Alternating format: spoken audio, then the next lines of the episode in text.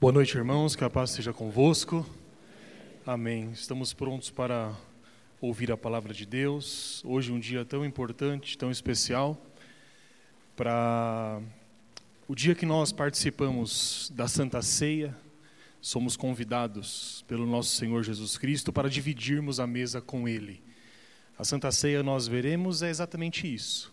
Jesus Cristo, amorosamente, Ele nos chama e diz assim: sentem-se à mesa e participem do meu corpo e do meu sangue. Por isso é um dia tão importante que nós hoje participamos. Antes disso, eu tenho só um aviso de um casamento que vai acontecer ah, aqui na, na igreja, da Vanessa e do Michel.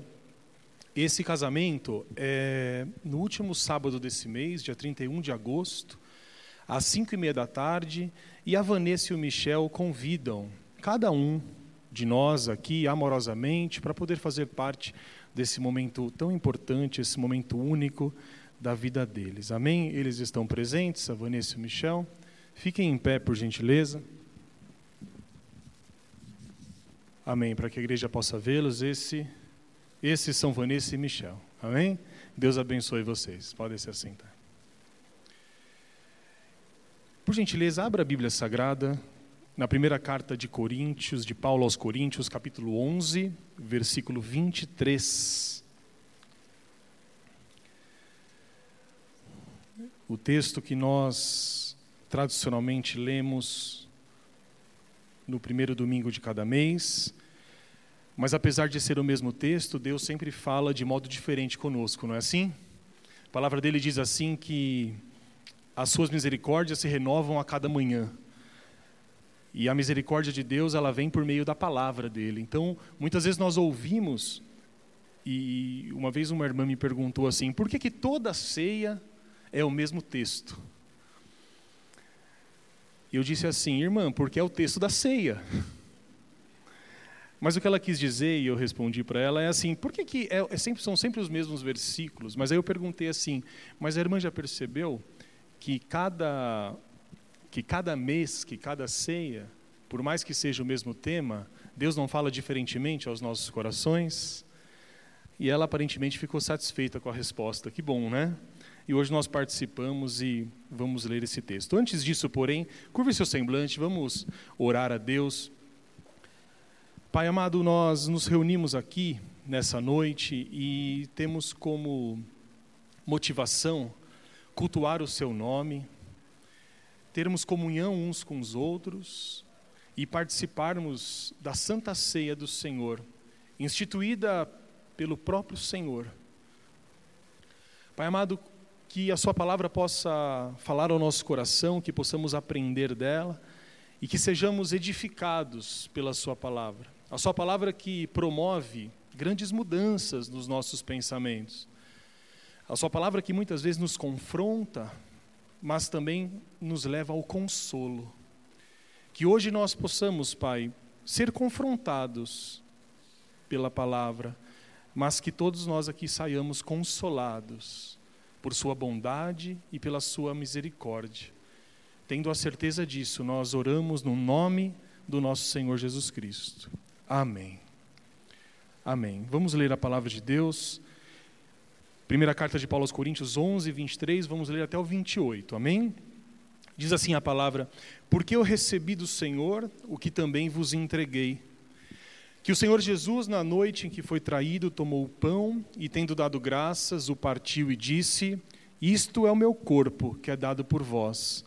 Fazei isto em memória de mim. Por semelhante modo, depois de haver ceado, tomou também o cálice, dizendo: Este cálice é a nova aliança no meu sangue. Fazei isso todas as vezes que o beberdes em memória de mim. Porque todas as vezes que comerdes este pão e beberdes o cálice, anunciais a morte do Senhor até que ele venha. Por isso, aquele que comer o pão ou beber o cálice do Senhor indignamente será réu do corpo e do sangue do Senhor. Examine-se, pois, o homem a si mesmo, e assim coma do pão e beba do cálice. Amém. Meus irmãos, nós ouvimos o apóstolo Paulo aqui descrever a instituição da ceia do Senhor. E a ceia do Senhor ela foi instituída pelo nosso próprio Senhor Jesus Cristo e está nos evangelhos. Se você depois observar de Mateus a João, a ceia do Senhor está ali instituída. Jesus Cristo institui a sua essa ceia um pouco antes de morrer, como forma de avisar aos seus discípulos sobre a missão que ele estava para cumprir. E desde então, há dois mil e vinte anos, nós, uma vez por mês, como é costume aqui, outras igrejas têm outros tempos, mas geralmente uma vez por mês, nós participamos da Santa Ceia, nós nos sentamos à mesa do Senhor. Quando nós vamos ler o capítulo 11 de Paulo aos Coríntios, o apóstolo Paulo ele faz uma série de exortações àqueles irmãos da igreja de Corinto. A igreja de Corinto era uma igreja abençoada. O apóstolo Paulo se dirige aos irmãos no seu primeiro capítulo como os santos, como irmãos em Cristo Jesus, e Paulo por diversas vezes elogia a postura desses irmãos em relação a alguns assuntos. Mas quando nós somos um pouco mais atentos, e não precisa nem ser tão, tão atento assim, aparece por diversos momentos algumas exortações que o apóstolo Paulo faz à igreja de Corinto. O que, que são exortações? São chamadas de atenção, são alguns puxões de orelha. Porque não sei se os irmãos sabem, a única igreja perfeita da terra é a Igreja Evangélica da Paz. As outras têm problemas. Aqui, nós somos compostos por santos e santas. As outras igrejas têm pessoas, e as pessoas são problemáticas. Não? Tem uma igreja muito antiga que depois outras igrejas imitaram, e tem uma placa na frente dessa igreja, na parte que entra, e está escrito assim: Essa igreja de Jesus Cristo na terra é e sempre foi perfeita, até você entrar nela. Então, quando Paulo ele fala aos irmãos de Corinto, nós percebemos que Paulo, principalmente nesse texto da instituição da ceia, da ceia, Paulo chama a atenção deles. Não é um texto festivo. Olha que interessante. Se você observar, no versículo 17 de 1 Coríntios 11, do capítulo que nós lemos, olha como Paulo escreve no versículo 17. Ele diz assim: Irmãos, nisto, porém, que vos prescrevo, ou seja, aquilo que eu vou ensinar, não vos louvo, porquanto vos ajuntais não para melhor, e sim para pior. O apóstolo diz assim, meus irmãos, eu vou falar algumas coisas a vocês agora, mas não achem que eu vou elogiar vocês eu não vos louvo pelas atitudes que vocês têm, porque quando vocês se juntam uns com os outros, vocês se juntam para pior e não para melhor. E o objetivo da casa do Senhor, quando nós buscamos a presença na igreja e a comunhão na igreja, não é que nós saiamos daqui melhor do que entramos? Quando nós estamos cultuando a Deus, quando nós estamos participando de alguma atividade na igreja, nós queremos que isso traga edificação para as nossas vidas. Mas não era isso que estava acontecendo. Paulo diz assim: vocês estão se juntando e o resultado não está sendo bom. E ele vai começar a explicar e ele diz assim: existe muita divisão entre vós. Aquelas pessoas que trazem alimentos mais refinados, mais caros, aquelas pessoas que têm mais posses, elas estão na hora da ceia, comendo do alimento que elas trazem, enquanto o pobre é constrangido, porque não pode participar da ceia comunitária. Então cada um leva uma coisa e Paulo fala assim: se você tem fome, então coma em casa, porque o objetivo da ceia é comunhão. E aí, o apóstolo Paulo, se você observar comigo, no versículo 22, ele faz uma dura crítica aos irmãos. Ele diz assim: Não tendes porventura casas onde comer e beber? Ou menosprezai a igreja de Deus e envergonhais os que nada têm? E aí ele faz uma pergunta: O que, que vocês esperam que eu diga a vocês? Que eu bata palma para vocês? Em outras palavras, ele diz: Que vos direi? Louvar-vos-ei? nisto certamente não vos louvo. Então a instituição da Santa Ceia do Senhor aqui, como escrita pelo apóstolo Paulo, ela vem depois de uma chamada de atenção. Sabe por quê? Porque nós não podemos nos aproximar da mesa do Senhor de qualquer jeito. Nós não podemos ter a nossa vida normal, ter a nossa vida muitas vezes longe da vontade de Deus, não podemos ter problemas uh, que afetem a nossa fé com Deus e com os irmãos, e no dia da ceia vir e participar de modo descuidado. É o que Paulo diz. Paulo diz: vocês se juntam para pior. Vocês menosprezam a igreja de Cristo, vocês constrangem os pobres. E na hora da ceia, vocês participam sem fazer o autoexame sem se acertar com Deus. É por isso que a Santa Ceia do Senhor, meus irmãos, é um momento de recomeço diante de Deus. Porque isso que está acontecendo não é privilégio dos irmãos lá de Corinto. Isso que acontece, acontece com todos nós.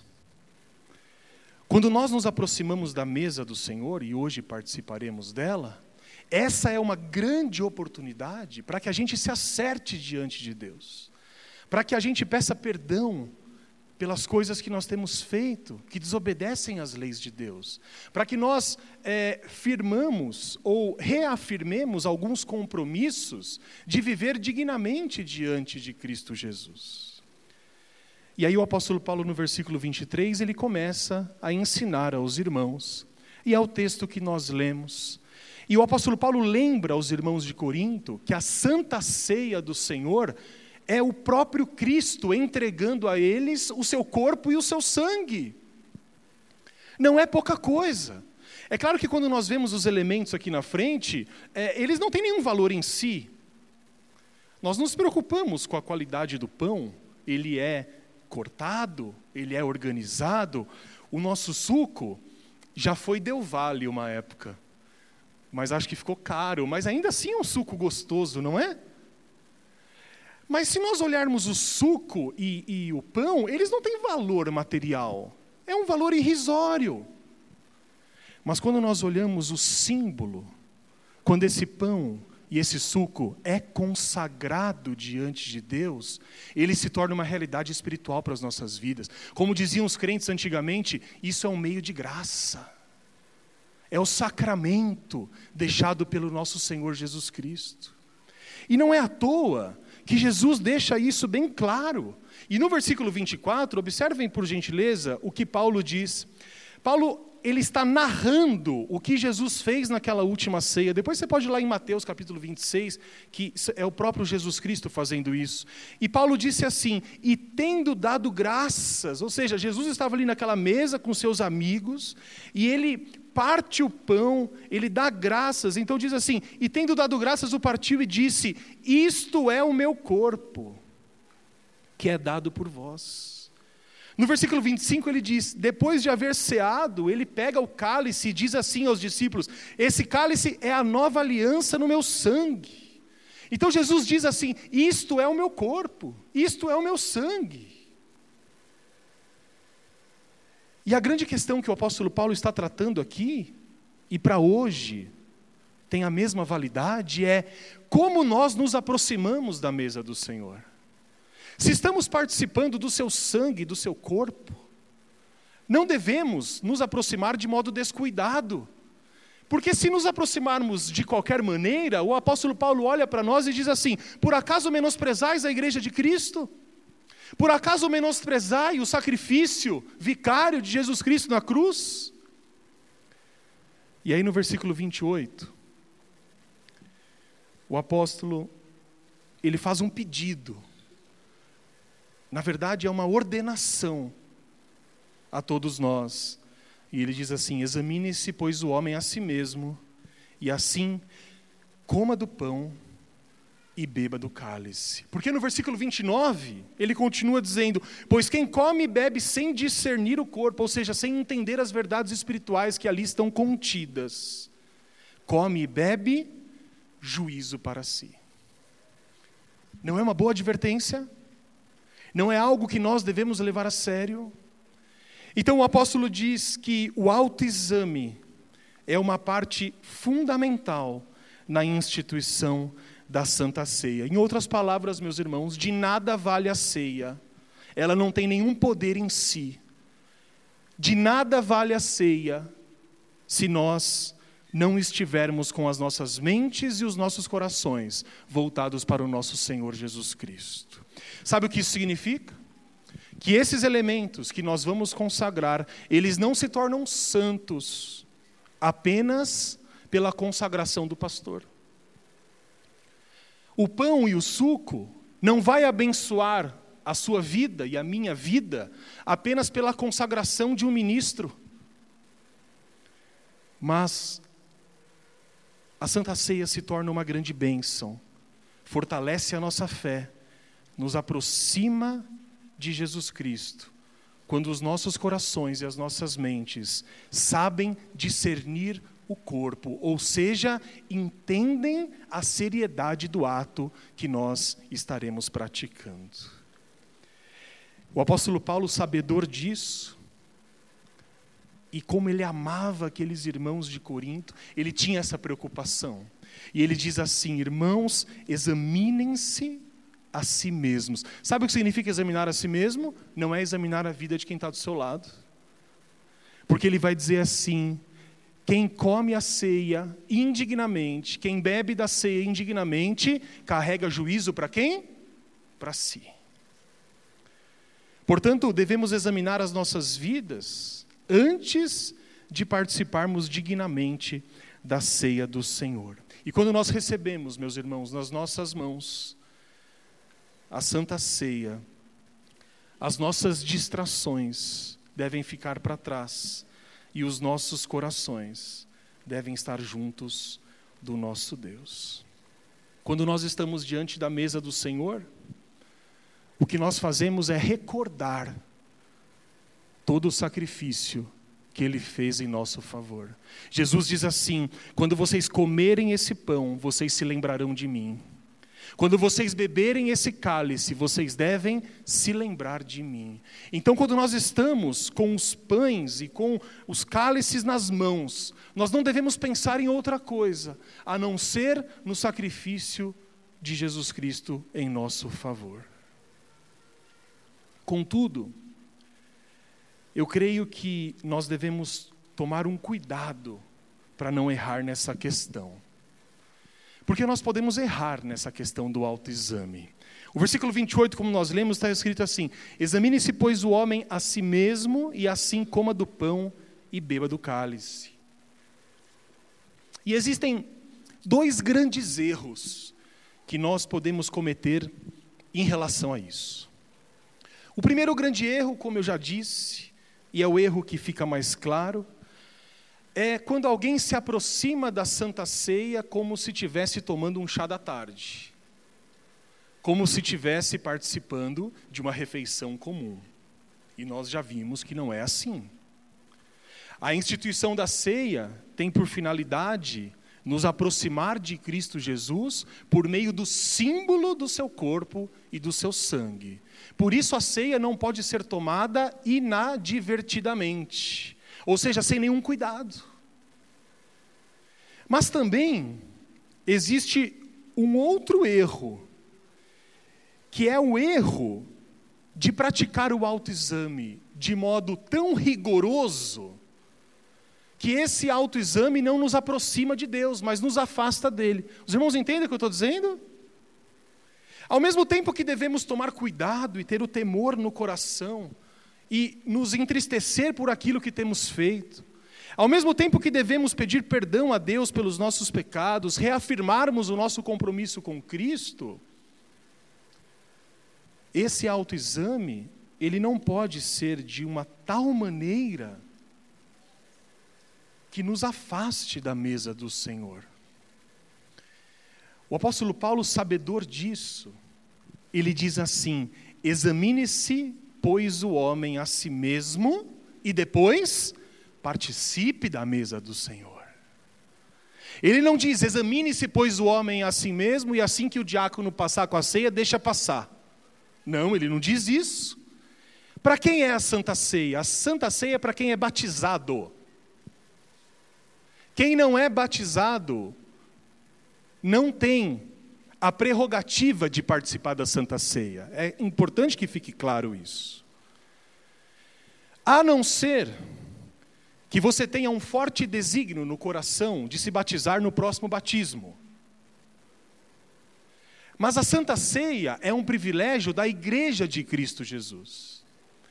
Quem é convidado à Santa Ceia? As crianças não são convidadas à Santa Ceia, porque ainda não foram batizadas e ainda não têm a capacidade de discernir o corpo de Cristo.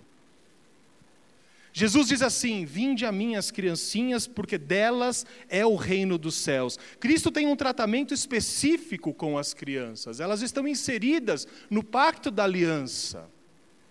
Mas a Santa Ceia, ela tem que ser tomada de modo cuidadoso.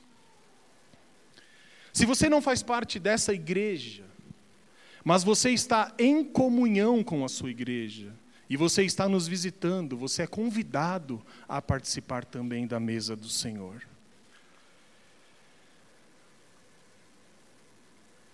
Mas às vezes, e muitas vezes, nós falhamos, não falhamos?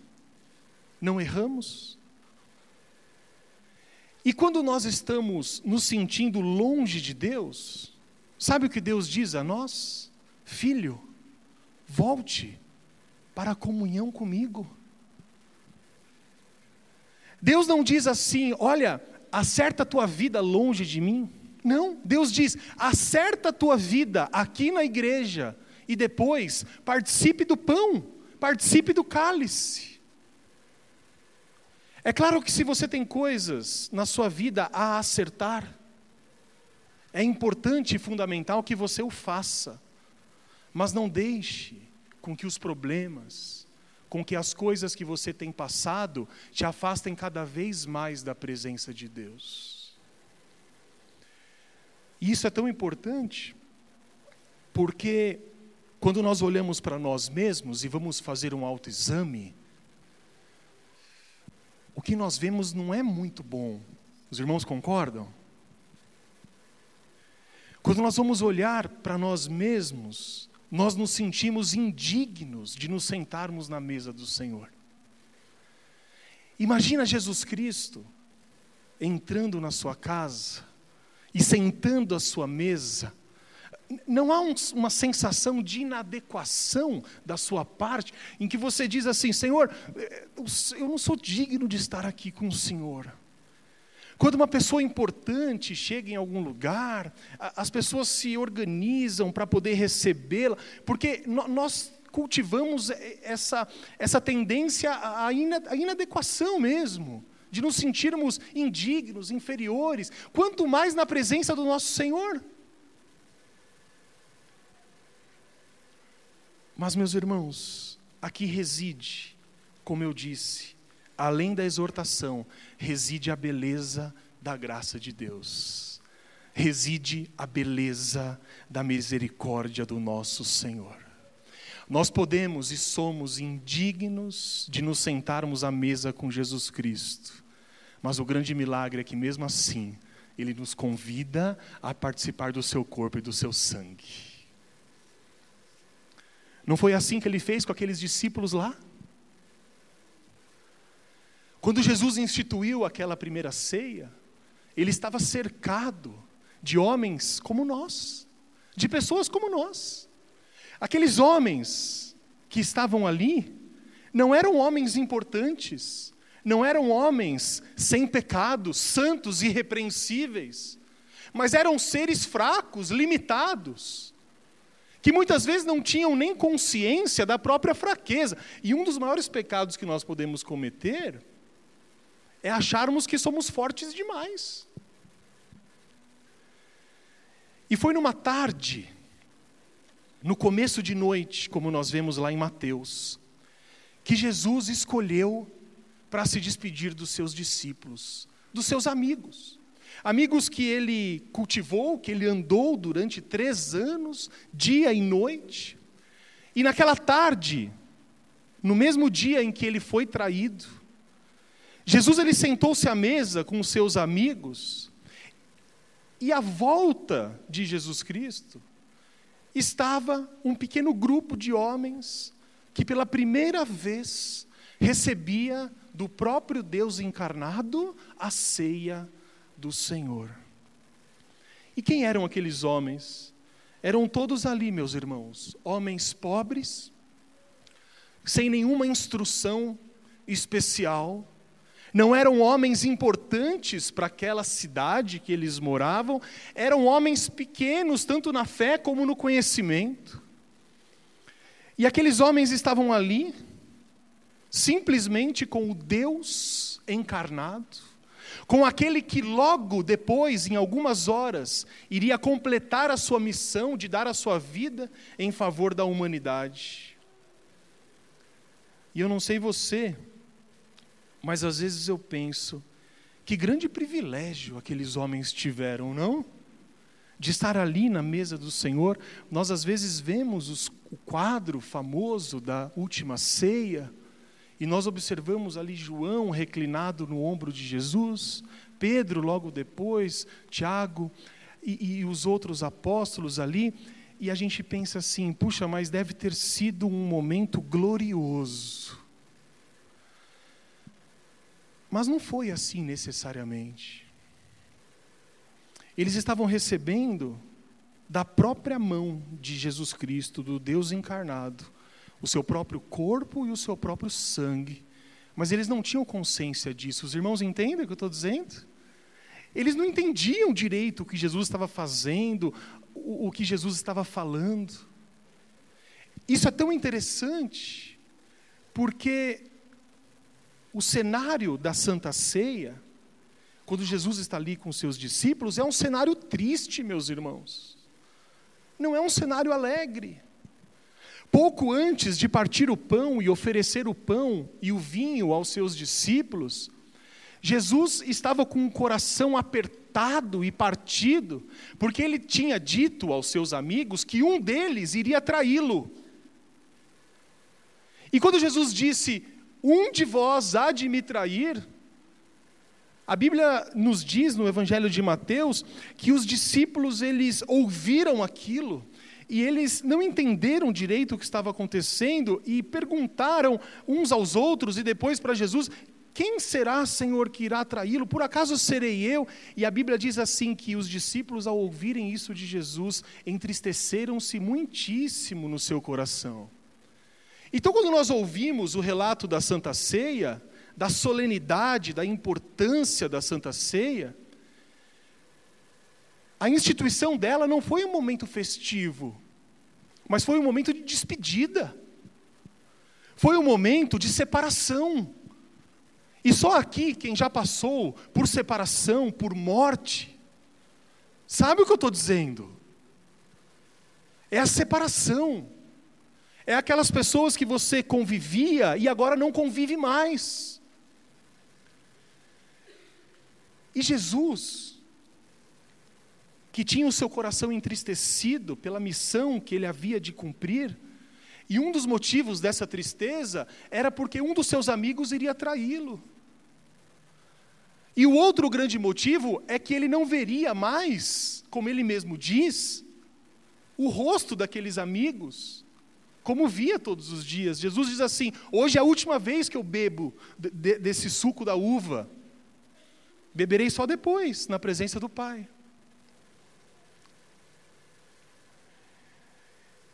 E aqueles homens, meus irmãos, que participaram com Jesus na primeira ceia da história, eram pessoas como nós somos. Pessoas que se achavam corajosas, mas no fundo eram pessoas medrosas.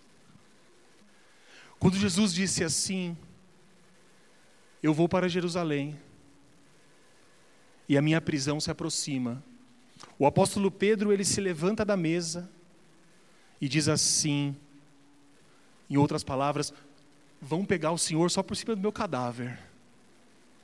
Eu não vou deixar com que isso aconteça. E a Bíblia diz que não foi só Pedro, mas todos os discípulos se levantaram é, prometendo defender Jesus Cristo dos soldados. Eles disseram a Jesus assim, que estavam dispostos a morrer por ele. Mas o Senhor conhece os nossos corações, não conhece? Quando nós confiamos na nossa própria capacidade, nós caímos, nós falhamos. E quando nós confiamos na nossa própria capacidade de resistir ao mal e à tentação, nós somos envergonhados. E Jesus vira para Pedro e diz assim: Pedro, você está todo corajoso aí, mas eu quero te falar uma coisa: hoje mesmo, antes que o galo cante, três vezes você irá negar o meu nome. E todos nós sabemos a conclusão dessa história. Naquela mesma noite, todos aqueles corajosos fugiram e deixaram Jesus sozinho. E eu imagino que enquanto Jesus olhava para eles, Jesus sabia muito bem o estado real do coração daquelas pessoas. Jesus sabia muito bem que eles não eram dignos de estarem sentados ali com o Filho de Deus. Jesus conta uma história sobre um rei. E esse rei, ele quer fazer um grande banquete, um grande jantar. Imagina o que é ser convidado para jantar num lugar muito importante, muito bonito, muito organizado. Sabe aquele jantar que você não sabe nem como comer a comida? Não sabe qual garfo usar? Alguém aqui já passou por isso ou não? Eu já, e eu sempre observo as outras pessoas primeiro. Tem pessoas que dizem assim: tomara que a minha vida não dê certo, não dê certo, porque senão, se der certo, nem roupa para isso eu tenho. Imagina o que é ser convidado para um banquete real. É um lugar que não faz parte da sua da sua vivência. E esse rei disse assim: Eu quero dar um banquete. E ele diz assim aos seus mensageiros: Vá lá e chame os nobres, chame as pessoas da corte. Aquelas pessoas que estão acostumadas a viver aqui, pessoas bem educadas, bem vestidas, pessoas dignas, que todos é, valorizam e, e que todos reconhecem. E aí Jesus diz que os mensageiros saíram convidando as pessoas e as pessoas deram de ombros. Já convidou alguém para algum lugar e a pessoa fez pouco caso de você? Já convidou as pessoas para estarem com você e, e, ah, um dia eu vou, não é assim que acontece? Um dia eu vou e tudo mais. Às vezes até a pessoa que convida, ela só convida por educação. Aí você chega na casa dela, ela não está te esperando. Aí você fala, puxa, eu não falei que viria? E aqueles nobres e aquelas pessoas importantes, elas não atenderam ao chamado do rei. E aí Jesus diz assim: que o rei ficou muito zangado muito zangado. Porque aquelas pessoas, elas estavam deixando de lado, desprezando um grande privilégio de jantar na presença do rei. E aí, sabe o que o rei fez? O rei ficou indignado e disse assim: agora volta e convida todos os indignos, convida todos os moradores de rua, Convida aquelas pessoas que são marginalizadas, andem pelos becos, pelos, é, pelas encruzilhadas, tragam aquelas pessoas que jamais poderiam comer na presença do rei. E aqueles mensageiros saíram e foram pegando as pessoas e convidando as pessoas. Eu imagino as pessoas não acreditando. E ela, não, é verdade, vamos lá, vai ter comida de graça. Você gosta de lugar assim? comida de graça e na presença do rei. Só que tinha um problema.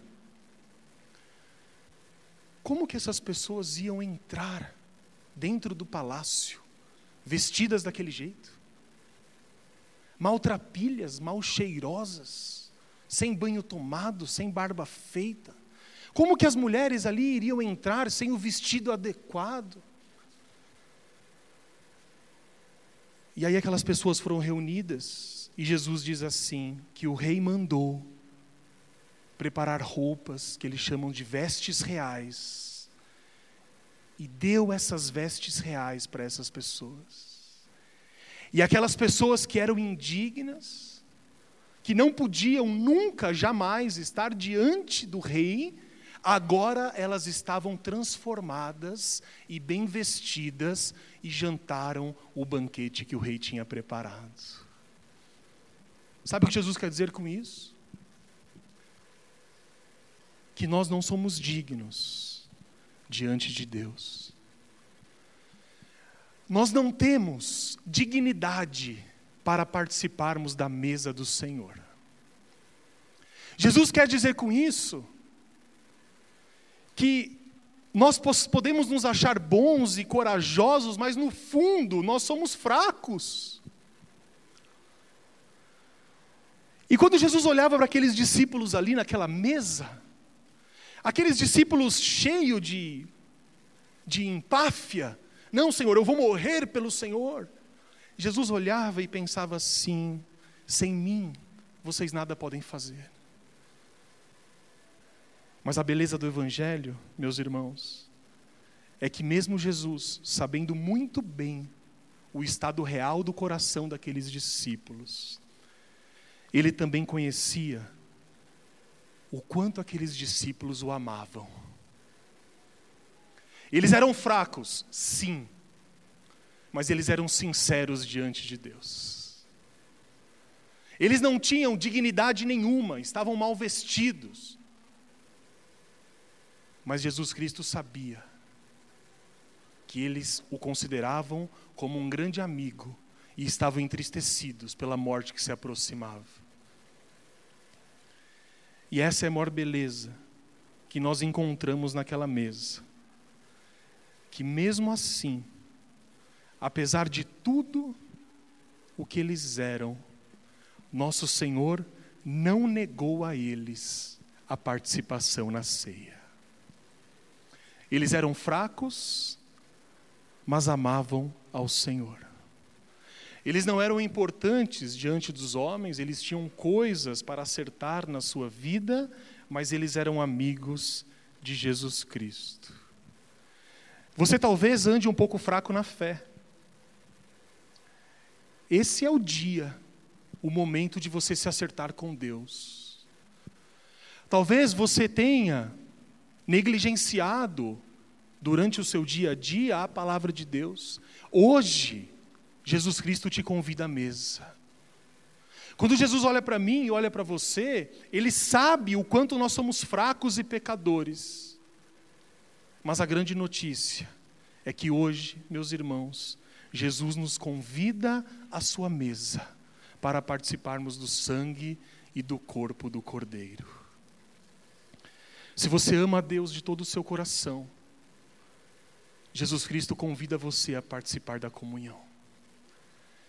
Se você se arrepende dos seus pecados, se você tem o seu coração entristecido quando desobedece a Deus, Jesus o convida a tomar o pão, pois é o seu corpo que foi dado em seu favor. Se você hoje reafirma o seu desejo de viver para Ele e de ter uma vida na dependência da fé, então não deixe de beber do cálice que é o símbolo do sangue de Cristo derramado em seu favor. Nós não somos dignos, meus irmãos, de participarmos da Santa Ceia do Senhor. Quando fazemos o autoexame, muitas vezes não vemos muita coisa boa. Mas a beleza do Evangelho do nosso Senhor Jesus Cristo é que, mesmo assim, Ele diz: Filho meu, dá-me o seu coração, sente-se à mesa e você terá comunhão comigo. Que a graça, que a misericórdia e a beleza dessa palavra e da instituição da Santa Ceia nos leve de glória em glória, de vitória em vitória, a uma comunhão mais íntima com o nosso Salvador. Amém. Curve seu semblante em nome de Jesus.